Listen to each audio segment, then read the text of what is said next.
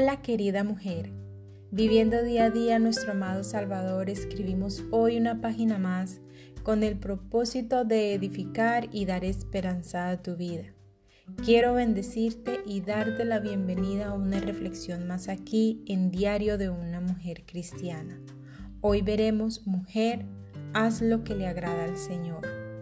Amada amiga, hoy quiero compartir contigo un precioso versículo que me hizo reflexionar profundamente sobre lo que de verdad le agrada a Dios.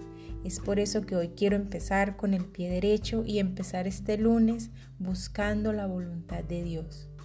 A veces cuando leemos la Biblia y encontramos muy fácil entender ciertos versículos, los pasamos por alto, mas no nos detenemos a meditar en ellos para dejar que el Espíritu Santo nos hable a profundidad del mensaje que allí se encuentra. Miqueas 6:8 es un precioso versículo que me exhorta y te exhorta a entender cuál es la buena, voluntad de Dios. Él dice lo siguiente: Oh hombre, Él te ha declarado lo que es bueno y que pide de Jehová de ti. Solamente hacer justicia y amar misericordia y humillarte ante tu Dios. Desglosando el versículo podemos resumir lo siguiente. Dios habla claro al hombre a través de sus santas escrituras y siempre enfatiza lo que espera de nosotras como sus hijas amadas. Hay tres puntos muy claros, pero que vale la pena profundizar en ellos. Esos tres puntos son hacer justicia. Dios es justo, amiga, por lo tanto debemos practicar la justicia y estar de acuerdo con su pensamiento, palabra y verdad ya que todo lo que Él es es justicia. Si el carácter de Dios es justo, por ende nuestro carácter debe ser justo. Somos hijas y representantes de Él, por lo tanto debemos reflejar el carácter de Dios. El siguiente punto es amar misericordia.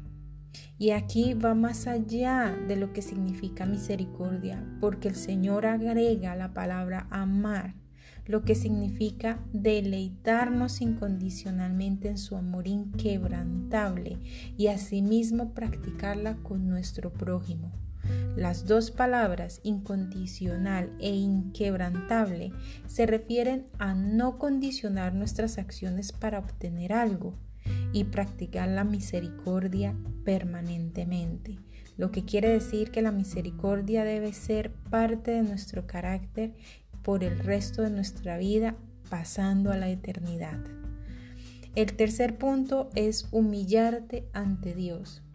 Reconocer nuestra posición de humildad ante el poder de Dios y someternos a su voluntad. Eso es humillarnos. Reconocer nuestra incapacidad como seres humanos para gobernar nuestra vida. Dejar a Dios que gobierne esta y que sea Él el que nos lleve, nos guíe y de la mano nos conduzca hasta la meta. Estas actitudes son las que recompensa nuestro Padre que está en los cielos, las que Él observa directo a lo más profundo de nuestro corazón, porque Él ve la sinceridad con la que hacemos nosotros estas cosas y las que Él pesa según su balanza de justicia y de verdad. A menudo nuestra ceguera espiritual no nos deja ver el conocimiento del Señor bloquea nuestro corazón al compromiso genuino y sincero que Él demanda de nosotras. Deja que el Espíritu Santo tome el control de tu corazón, querida amiga, y podrás reproducir en tu vida la conducta correcta que corresponde al mensaje que el Señor hoy nos habla. Con amor, Tania M. Olson. Nos veremos en una próxima oportunidad con una reflexión más aquí en Diario de una Mujer Cristiana. Bendiciones mil.